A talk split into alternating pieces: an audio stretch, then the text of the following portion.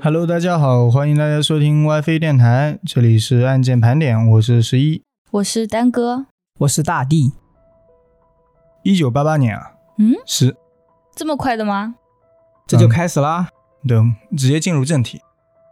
一九八八年十月五号，有一名叫做陈桂梅的中年妇女啊，抽噎着闯进了台北市古亭分局，就警察局，拿出了一卷磁带，并递给警察，哭泣着说：“警官，我的女儿死了，是我女婿干的，哦，证据都在这个磁带里面。”就录音了。对，警察嘛，一拿到磁带，马上放到录音机里面。嗯，磁带缓缓地转动，一阵杂音之后，响起了清脆的儿童的声音。哦，内容是这样子的：那一天晚上，爸爸把妈妈的头拿下来了，哇，这么恐怖的吗？之后再也没有看到过妈妈。被小孩子亲眼看到了，而呃说出这句话的小孩，这个声音就是陈桂梅的外孙，今年刚刚过五岁。他和他的妹妹，就是四岁的妹妹，嗯，你一言我一语的，平静的说出了他妈妈被害的血腥现场。没想到竟然还能很平静的说出来。小孩子心里就这么强大了吗？他们描述说，当晚他们的妈妈吴瑞云和爸爸姚正元发生了激烈争吵，而愤怒的姚正元要求吴瑞云跪下认错。嗯，这大男子主义啊！但是啊吴瑞云就拒绝了他的无理的要求。于是，愤怒的姚正元抄起了皮带，嗯，把吴瑞云抽得满身是血痕，还没有解气。嗯，紧接着，爸爸把妈妈的脚拿下来，啊，和肚子里的一些东西放在了一起。这就已经开膛了。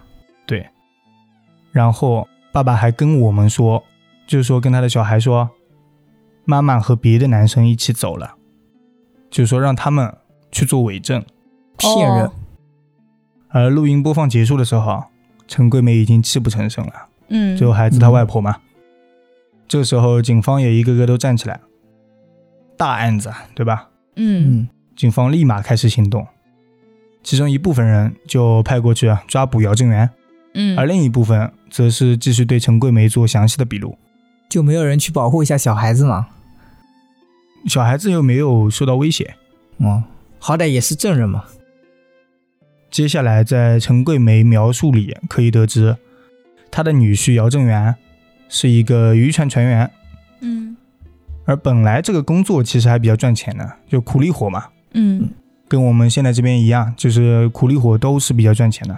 嗯，但因为他女婿是个好吃懒做的人，并且滥赌成性，在网上还玩百家乐，哦，赌博，有钱，所以不但没有存款，还欠了一笔外债。嗯所以他的女儿也经常因为这个事情回娘家抱怨，就不跟他离婚吗？有考虑嘛。但是他嘛，就外婆嘛，嗯因为心疼自己的女儿，也只好接受女儿的选择。而且在姚正元出海的时候，经常叫他带着自己的孩子回家来吃饭，嗯，回娘家吃饭。就照顾照顾嘛。而在一九八八年七月十三号的这一天，嗯休息的姚正元带着两个孩子去陈桂梅家里吃饭，就是爸爸带着孩子去。哦丈母娘家吃饭。是的，但是吴瑞云却没有一起来。嗯哦，，那丈母娘就问了呀：“女儿怎么没有来呢？”嗯，吴瑞云则是在电话中推脱说自己有事。他还能打电话？对，就吴瑞云那时候是好好的，啊哦，哦，我还以为是已经没了，所以就没有带他去吃饭。嗯。而七月十四号，吴瑞云突然给母亲打电话说，自己已经没有钱买菜了，嗯向母亲借两千元急用。够吗那陈桂梅那自己的孩子嘛，嗯，陈桂梅就准备好了钱，却没有等来女儿。哦，啊哦，懂了，就那一天已经遇害了呗。而这一次通电，就成为了两人最后一次联系了。嗯七月十六号，姚正元就带着孩子搬离了原来那个旧宅。嗯，嗯临走的时候还告诉他的丈母娘说，他们在桃园的新房子啊还没有装电话，所以近期暂时就不联络了。等到电话到了之后，到时候再联络嘛。嗯嗯，也合理。不过这个之后，却是一等就是好几个月，嗯女儿再也没有打电话过来过。一直到三个月之后，陈桂梅还没有见过自己女儿，起疑心了是吧？早就已经起疑心了。其实，平常吴瑞云几乎一礼拜就回一次娘家，啊嗯，而且有事没事还往家里头打电话。这一次连续三个月都没有回来，明显就是有问题。再说，主要是三个月之前说好就是七月十六号啊，女儿要回娘家吃饭的，嗯而且钱也准备好了，嗯然后没来拿吴瑞林却没有回家，嗯，然后再也没有打过电话，没有音讯了。而且反而当天他女婿啊姚正嗯元就说自己要搬家了。啊，原来是当天搬家。对，十六号嘛，嗯十六号女儿没回家，然后十六号女婿就说要搬家了，而且说家里没电话，嗯有这么一个事。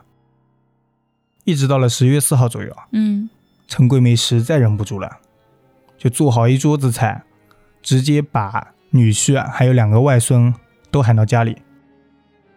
就是说他联系还是能联系得到他们的。是的，在饭桌上啊，嗯陈桂梅又问起女儿的下落，啊，结果女婿这个时候啊，却吞吞吐吐地告诉陈桂梅说，前几天夫妻俩吵架了，嗯要开始找借口了。然后妻子直接冲出了家门，哦，一直到现在都没有回来。失踪了。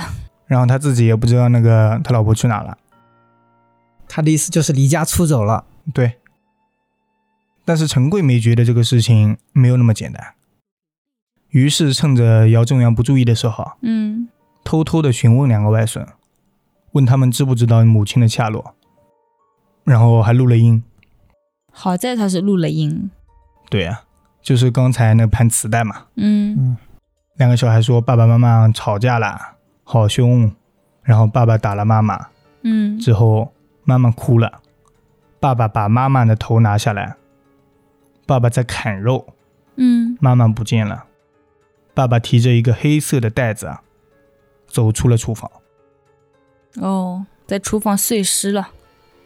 真的恐怖。当时了解情况的警方已经出动了一部分人啊嗯去抓姚正元了，嗯直到姚正元被铐的那一刻啊，他都表现出意外，就表现出一种不明所以的感觉。装的嘛。奥斯卡影帝奖，然后警方说涉嫌杀妻，他这下才慌了。在听见丈母娘的指控之后，嗯姚正元彻底崩溃了。他说自己就是和妻子吵了一架，然后妻子走了。他承认说吵架这个内容啊嗯，他肯定是有责任的，嗯，但是你说他杀妻，他是不承认的。然后警方对姚正元做了一下笔录，嗯根据姚正元的口供和陈桂梅的描述是完全不一样的。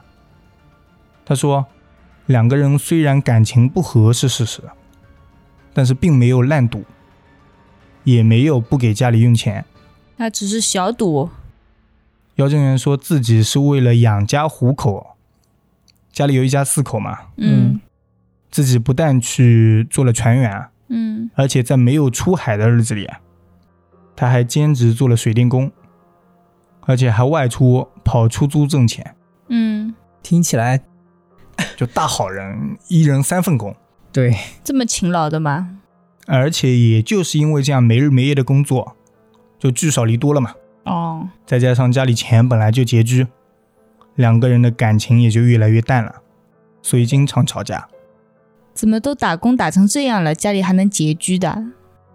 等于一个人养一家四口嘛。他的意思是，那我也不能理解。而且早在一九八六年，吴瑞云就已经离家出走过一次，嗯所以当时七月两个人闹到要离婚，就啊在说要闹离婚的时候，嗯嗯吴瑞云再次消失了。嗯，而姚正元则是觉得他跟上次一样，有出去过一段时间就回来了嘛。哦，那心可真大呀！他的意思是这样子嘛？哦，这是他的笔录，那之前他到底有没有离家出走过呢？有过呀，哦，确，实有过。而警察问他：“那你为什么要搬家嗯，？”他则是说：“本来就是说好七月三十一日要着手搬家的，嗯，因为房租到期了嘛。哦，然后八月一日就搬了新居，非嗯常合理。我甚至觉得他是个好人了。何止啊，一人打四份工三份三份，怎啊，么三回事？份养四个人是啊。但是警方只看证据嘛，嗯在吴瑞云失踪的时候，姚正元突然就急着搬家，嗯，这嫌疑确实很大。是的，不正常。而且他老婆的离家出走嗯也是姚正元自己一面之词，嗯，就说别人又没有接触到。没有人证，对啊呀、但是那两个小孩子说话也不那个呀，也不能完全信呀，毕竟还这么小。事情呢是这样子的啊，嗯而且据平常的判断啊，嗯就是像这样吴瑞云无缘无故消失的情况啊，嗯，如果是凶杀案件啊，姚正元的嫌疑相当的大。那是最亲近的人反而就对，什么杀妻、杀夫这种特别多。对别人无缘无故干嘛去杀呀？像你刚刚说的那个小孩子啊，嗯虽然是小嘛，嗯，但是对在没有见过凶手现场这个情况的话，啊、他能编出这么有条有理的谎话，编不出来。对啊，所以他们觉得证词还是非常有依据的，就相当有力度这个证据。警方就开始组织调查了。嗯，首先一开始就是去了那个已经搬走的，那就个老房子子是吧？嗯收集证据，这个时候已经有其他人入住了。嗯据证据表示啊，当时那个房子肯定是案发现场嘛，啊嗯，所以他们就打算去那边找一下有没有残留的血迹，还有人体组织。哦就是不是有一种那种灯可以照出来血迹的嘛？啊、不是那种液体吧？喷完之后再照。哦，是这样是吧？在警方到了那个房子之后啊，他们向新的租户询问，嗯了解到了一个事情：新租户在入住当天啊嗯，嗯，发现冰箱里有一包已经长蛆了的腐肉。然后他们把它给丢了。对，当时他和房东并没有注意嘛，就嗯，并没有在意这个事是情，的，就直接就丢了。而且之后他做梦的时候啊，还梦到过一个断头女，穿着红衣服，嗯而且满地都是血。你确定这不是灵异事件 吗？那他是这么说的嘛？啊他那个梦里啊，女子是一句话也没有说，就默默地看着他。嗯，所以租客啊就下了定论说，这个案子啊肯定里是案发现场。就是那个丈夫杀了妻子，妥妥的。啊，哦，直接给他判死刑，就是你。新租客直接给他定性了。 啊，不过这个内容啊，新租客是可以这么说嘛，嗯但这个内容作为证据肯定是不行的。是的，就他做了个梦就作为证据啊，而且腐肉啊，当时已经丢了很久了，也确实是找不到了。因此啊，警方迅速在这套房子里进行了血迹检测，有吗？果然在地板里有好几处血迹反应。但是这也可能只是他们打他的时候，就是用皮带抽打他的时候对，那个是血的迹。是的可以找借口。对，就不能完全证明嘛。是的，但这个测试结果也让吴瑞云被杀害的可能性大大提高了。嗯之后，为了确定尸体的所在地，啊警方决定对姚家的那个小兄妹，就四岁五岁那两个人啊，嗯再次询问，就看看有没有更多的线索。嗯，结果是出乎意料的好，兄妹俩当天就直接说出了新的供词，说爸爸带我们去公园里埋妈妈。哦，这么夸张吗？还带着孩子一起去？啊那他说出哪个公园了吗？说了，具体内容就是说，姚正元处理完吴瑞云的尸体之后，嗯第二天清晨就开着车带着他们两个人啊嗯去台北郊外的青年公园跑马场买尸体。当时他们俩被锁在车里，嗯，亲眼看到父亲把他们妈妈的尸体啊埋在了土里，哦，之后就上车把他们带走了。那既然他们会说这段话，当初怎么不说呢？当初他们也没问啊，哦，嗯我觉得啊可能是他们的爸爸以为他们没看到，但实际上他们已经看到了。嗯我猜测啊，嗯，是那个外婆杀了她自己的女儿，教了外孙外孙女说这些话，嗯，这个猜的还挺早的， 真的假的？嗯，不知道，待会儿再说吧。啊、我看你这么兴奋，我也不好打击你。 那我觉得有一点点是真的喽。没有，他不是说打击我嘛，所以我肯定是方向反了。然后得到了新的线索嘛，台北警方迅速出动，嗯前往刚才提到的那个公园嘛。在进行了全方位搜索之后啊，结果没有任何发现。之后一个星期里，整个案件也都没有任何新的进展。嗯警方就在屡屡挫败之后啊，就开始反省。你说到底什么问题出错了？小孩子的口供出错了，特别是这么详细的讲述以及这么明确的口供，嗯却找不到相应的证据。然后警察决定先换一个思路，先去调查吴瑞云的行踪。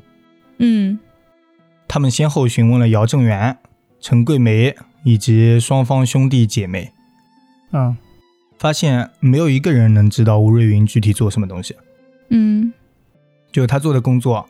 没有人知道，对，姚正元和丈母娘嗯嗯，都表示说，吴瑞云是在电子厂上班的，做夜班。哦，但是具体哪一家厂或者说什么职位啊，没有一个人知道。我也是醉了。那应该不是电子厂，对，而吴瑞云的弟弟只知道姐姐是在吉林路附近工作，因为他曾经带着姐姐去上过班。嗯不过在中途的时候啊，姐姐就说想要下车了，她自己走过去就好了，就没有送到那个上班的地方。对那个厂门口是没有到的。我觉得好奇怪。而姚正元的哥哥啊，就那个男的哥哥啊，嗯啊，则是说弟妹的工作，她的行踪有点不清楚，只是曾经见过她上班的时候会刻意打扮，哦，改变穿衣风格。 我反而觉得这个女的有问题。那我盲猜一波，啊这个嗯工作应该不是很正经。对，这个你就是猜对了啊。 他们本来是去找到这个工作之后，想问问同事，嗯结果连工作都找不到。那警方又开始调查吴瑞云的社交圈，但是也很难找到线索。嗯然后他们还把照片，就是吴瑞云的照片，嗯，弄了一个大板块寻人启事，放在了报纸上。发现没有人认识她嗯，结果还真有消息，啊。有人主动提供线索说，见过一个按摩女郎，很像吴瑞云。嗯，警方很快找到提供线索的那个人，嗯并拿出吴瑞云的照片给那个场所的会计辨认。啊，嗯对方是这样说的：如果这个人的嘴巴上没有这颗痣的话，嗯，那就是他们这里工作的刘瑞莲。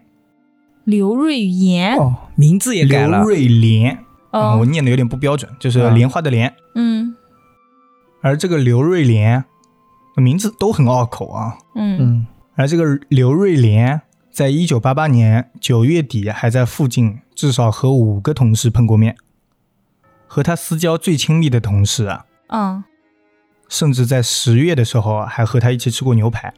哦，这时候是一九八八年十月喽，哎，她妈妈确定只生了一个女儿吧？那只有一个。嗯在询问了和他关系最好的那个同事之后啊，嗯，就说刚刚跟他吃牛排那一个啊，嗯确定问了一遍之后，得知了消息说，刘瑞莲在前两天还和他联系过。前两天那就没死啊。在征得对方同意之后啊，就征得那个同事同意之后，嗯警方在刘瑞莲同事的家里那个座机上面安装了录音系统。嗯在几天后的一天晚上九点，啊，刘瑞莲就和那个关系密切的同事通了电话，嗯而这个时候啊，嗯同事直接跟他说，警方来调查过了，嗯嗯并且向他提出了心里的疑惑，就是说到底什么情况呀？怎么警察都找到我这里来了，对吧？嗯，对，然后他什么反应？然后他说，自己现在住在高雄，嗯并且活得很好，现在不露面是有苦衷的，希望警方可以停止调查。之后再也没有露过面，那他只要打电话给他妈妈一下不就好了吗？没有打，就是不打。感觉案件又有点扑朔迷离了嘛。嗯，而且凭借当时的科技手段，警方没办法找到那个刘瑞莲的踪迹，电话没办法定位哦。对，嗯，也不能确定刘瑞莲就是吴瑞云。嗯之后，他们又开始把思路调到了最开始的地方，因为如果说吴瑞云还活着，嗯，嗯，那他们这个小孩说出来的是什么事情呢？另一种杀人啊案。对啊，这就很奇怪了。警方就开始打算复盘之前那对兄妹，嗯，对他们重新进行审问。然后就要发现惊天大秘密了。而这一次审讯，啊检察官要求他们外婆陈桂梅离场回避，啊，要求单独和这两个小兄妹一对一交流，也不是一对一，就一对二交流。嗯啊然后检察官问：“爸爸是不是杀了妈妈？”孩子说：“不知道。嗯”然后问他们那些其他内容的时候，嗯孩子则是说了跟之前一模一样的话，就是说爸爸把妈妈的头拿下来啊之类的。嗯然后最后检察官问他们：“之前这些话是有人教你说的吗他说对我外婆，？”两个小孩同时说：“是阿嬷教的。” 阿嬷就是外婆，啊嗯你说的是对的，嗯就他们的土话嘛，嗯就是阿嬷教的。直到这个时候，姚正元的嫌疑才被彻底洗清，他被关了八天，这时候也终于可以离开看守所了。才八天，还好啊。那他们这个破案速度有点快啊。那已经破到说这个证据是假的了，就可以放了嘛。啊，嗯但是真正的破案还是没有破的。至于这场乌龙案的另一个主角，就陈桂梅，嗯嗯则是坚称说自己并没有引导外孙女作假，自己也是被孩子给骗了。就说这个话是孩子自己不小心说出来的，然后他坚定的认为是这样子了之后，重复多问了几遍，哦嗯，然后他还是认为自己的女儿被杀害了。嗯他觉得之前那个证据，就是之前打电话的那个，嗯，不是他的女儿，甚至怀疑说那个可能是姚正元所请的托。他找人安排了一下是吧？对，然后期间他还聘请律师举办记者招待会，并在会议上称姚正元就是杀人凶手。他将悬赏五万新台币给提供新线索的人，他就不死心，一定要弄他女婿。他就是认为女婿就是杀了他的女儿，嗯，而且他还说，哪有母亲会咒自己女儿去世的？嗯如果是我教小孩说谎，怎么还会给女儿准备灵堂？也很有道理哦。嗯。然后时间一天天的过去了，吴瑞云却再也没有出现过，电话也不来了，就从来没有来过电话了。之后不是给那个同事也不打了。不敢打了， 嗯之后再也没有出现过。陈桂梅一次次的等待，一次次的失望。五年里，她斥资了两百多万，嗯甚至把希望还寄托在鬼神之上，四处求神问卦，找那种灵验的师傅占卜，寻找他女儿的下落。嗯他说：“人活着是最好的，嗯但是如果人死了，也要见到尸体。一个大活人不可能就这么没了，嗯他说的很有道理。而且因为中途，吴瑞云的女儿出了车祸，因为她妈妈不是去世了吗？说有这个杀人案件，嗯嗯，然后他女儿又出车祸，报纸里都知道了。如果吴瑞云活着，怎么会这时候都不来一个电话呢？对啊，我也觉得。而且陈桂梅还经常宣称说，女儿的灵魂回到了家里，嗯啊，女儿房间里有时候有硬币，还有烟灰缸会凌空飞舞，就是说他女儿灵魂回来过了，然后还有一些灵异事件。什么鬼？在这个情况下，可以说陈桂梅已经生出了一种执念，就是说怎么都要找到吴瑞云。嗯而且当初一开始信了小孩子伪证的那个警察署长，嗯还有刑事局长，也因为这个事情被压得抬不起头来，因为他们一开始信了小孩，结果小孩自己就说了这个证据是假的，嗯嗯我是阿妈教我的。然后他们也在一直关注着这个事情，就关注着他外婆，嗯因为他外婆是坚持不懈在找，但他们那个案件其实已经，就是说这个案件已经不成立了。他们也依然希望能证明姚正元是凶手，嗯就自己可以挽回一些名声。啊挽回一些脸面。对，然后一九九一年，陈桂梅找来了一位大师做法，就类似于那种杜里仙一类的，嗯啊就可以请鬼上身的那种。当时那位大师疯疯癫癫的，还抓伤了自己的肚子。陈桂梅对此深信不疑，因为之前也说了，那个她女儿的肠子啊什么不是被挖出来，啊！还有和脚和放在一起什么的，嗯对此深信不疑。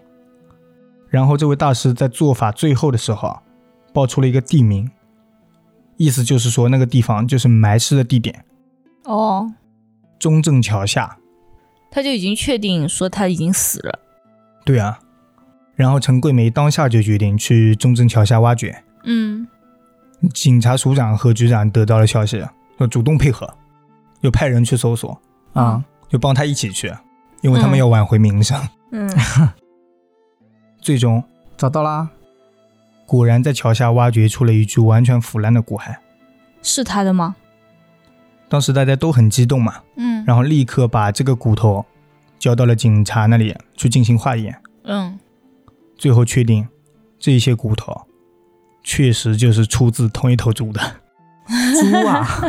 哎呀，激动了半天，嗯然后吴家人很绝望嘛，因为这一次啊，已经是他离案件真相可以说最接近的一次了，就把所有的希望都压在了这一次上面。 嗯，结果没办法，只能继续寻找。从此啊那个杜丽仙名声倒地，但是他很厉害，他能找到骨头，有什么用呢？可惜不是人的啊呀。可能是请错鬼上身了吧？可能请了个猪的鬼嘛。哦，然后挖了几下自己肚皮，就是没吃饱什么的。 然后在此期间，姚正元也是一直备受辱骂，嗯，因为虽然警方说他的嫌疑已经清楚了，嗯嗯但是大多数的媒体还有整个舆论依然指向着他。嗯只要一天没有找到真凶，就一天是他。对啊，又过了两年，直到事发五年之后的一天，哦，一九九三年二月，吴家的弟弟，就是吴瑞云的弟弟，嗯，嗯接到了一个电话，里面传出了熟悉的声音，他姐姐的声音，对，就是他失踪五年的姐姐。嗯然后弟弟马上通知了家里，还有警方。最后，警方和陈桂梅来到了花莲的一家小旅馆里面，嗯并在里面见到了吴瑞云。真没死啊！这个时候，他还是好端端的大活人。嗯然后陪在他身边的是另一个男人，以及一个两岁的小孩。他又生了一个孩子啊，对，就是他的新男朋友，还有嗯自己新的小孩。嗯经吴瑞云自己说，嗯事情是这个样子的：一九八八年年初，因为吴瑞云和姚正元感情已经逐渐走向破裂了，嗯啊吴瑞云的工作其实不是在电子厂上班，嗯，而是在七级三温暖做起了特殊的服务行业。我们已经哦猜到了。 而在此期间，吴瑞云还认识了自己的现男友，并且两个人感情迅速升温。这男的也挺奇葩的。然之后，吴瑞云就离家出走，和这个认识的新男友组建了新的家庭，嗯还有自己的孩子。但是她这个男友嗯，其实是不知情的，不知道他有老公孩子，已经结过婚是吧？他连自己妻子真名叫什么都不知道。哦，天哪，他只知道就叫刘瑞莲嘛，嗯，然后啊平时还叫他阿莲，就阿莲嘿那个。嗯 然后为了不让丈夫和家里人找到她，她隐姓埋名生活了五年。那我觉得好歹可以给他妈打个电话呀。但是她不想让家里人找到她。如果她妈妈出现了，她可能就瞒不住了。嗯，然后，即使这个事情闹再大，甚至说丈夫、小孩还有母亲闹出了这么大的事情，嗯还有她的女儿甚至车祸了，差点死了，她都没有站出来。太过分了，而这一次，她为什么主动现身？你们猜猜看？没钱了，不是，是新闻报道出来被发现了吗？没有，没有。上户口啊对，啊，小孩上户口啊。对，就是天哪她两岁的小孩子要上户口了，嗯，你这都能猜到？ 我瞎猜的，我觉得应该不可能吧，但是我说了出来。我怀疑你看过剧本了啊！没有，那没有，我还怀疑是他妈妈把他给杀了呢。我一点剧本都没让他看。 但是吴瑞云这个行为其实已经构成了重婚罪了。嗯嗯，在之后，她的丈夫也是凭借此将妻子吴瑞云还有她的情人告上了法庭。我觉得那个情人挺无辜的，他还想告他们呢。骗婚罪，对 啊，然后还把那个她的丈母娘也告了吗？对也告了，就是说诬陷他诬。陷嘛，伪造证据诬陷我。嗯，嗯，然后她丈母娘是没有判。最后，台湾媒体给吴瑞云总结了一句话，就是说：“为了爱情，宁可做鬼，就宁可当了五年的鬼。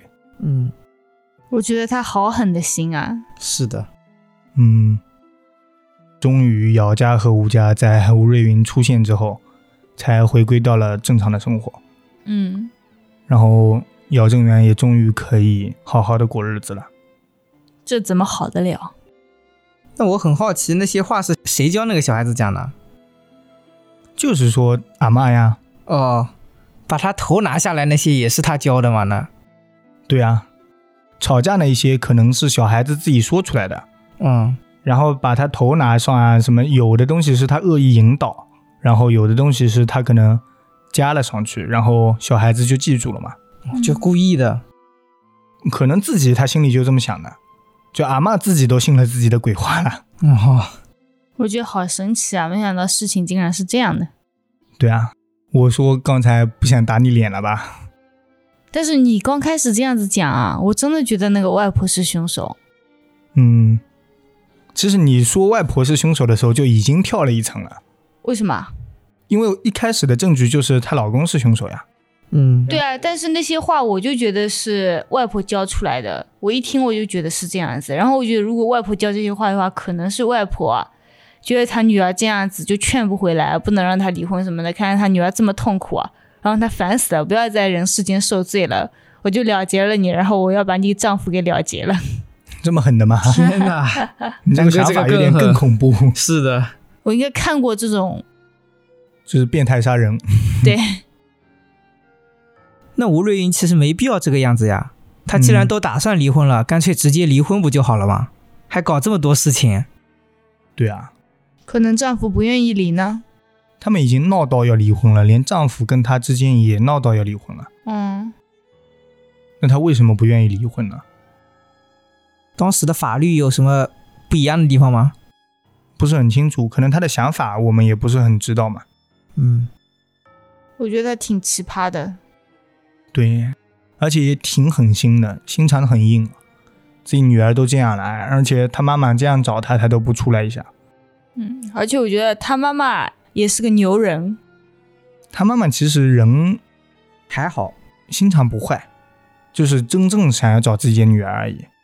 不是，我觉得他只是对自己的女儿就是心肠好，就是比较爱自己的女儿而已。嗯，但心肠坏不坏，我们看不出来吧？对，是很爱自己的女儿，而且他爱联想，就说女儿一失踪就想到他女婿把他女儿杀了。嗯刚才我没有提到，就前面那一次他女儿离家出走的时候，嗯，他也是这么以为的。他不正常。嗯也不能说不正常吧。我觉得他也是爱女心切，毕竟自己女儿跟自己女婿，你肯定选择相信自己的女儿呀，对，不可能说你去选女婿吧，都跟你没有血缘关系。那你们说他嗜赌成性吗？赌应该是有赌，但诚不诚信就不知道了，百家乐应该是有玩吧，不然也不不可能说出来。。钱应该是欠了，然后打几份工什么的，打几份工应该是假的，我觉得，全靠他老婆补贴。然后我还怀疑啊，就是我瞎推测啊，嗯，就她丈夫的哥哥是怎么看到他老婆化着妆去别的地方做那个什么东西，他都已经明示暗示了。我觉得他哥已经完全说出来了，就说他穿的衣服会化妆啊，会不一样。人家弟弟都没看到过工作的地方，说明他哥哥去过那个地方。可能还跟他有一腿呢。他哥哥没准真去那种地方的时候碰到过。嗯，这个只是我们瞎推测啊，瞎怀疑。但是我觉得如果单纯只是看到过的话，就事论事嘛。如果他只是单纯看到过的话，早就说出来了。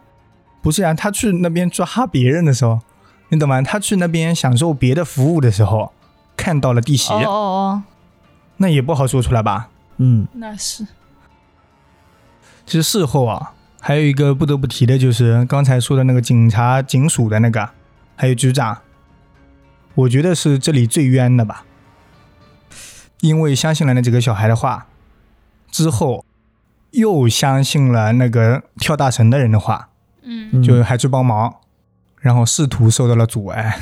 嗯，他们有可能就是花钱坐到那个位置上了。那个小孩这样说嘛，当时也确实该信，也不止他一个人信了，其实别的警察也都信了。嗯，只不过他们是主谋。嗯，好，那我们就聊到这里，感谢大家收听 WiFi 电台，我们下次再见。再见。拜拜。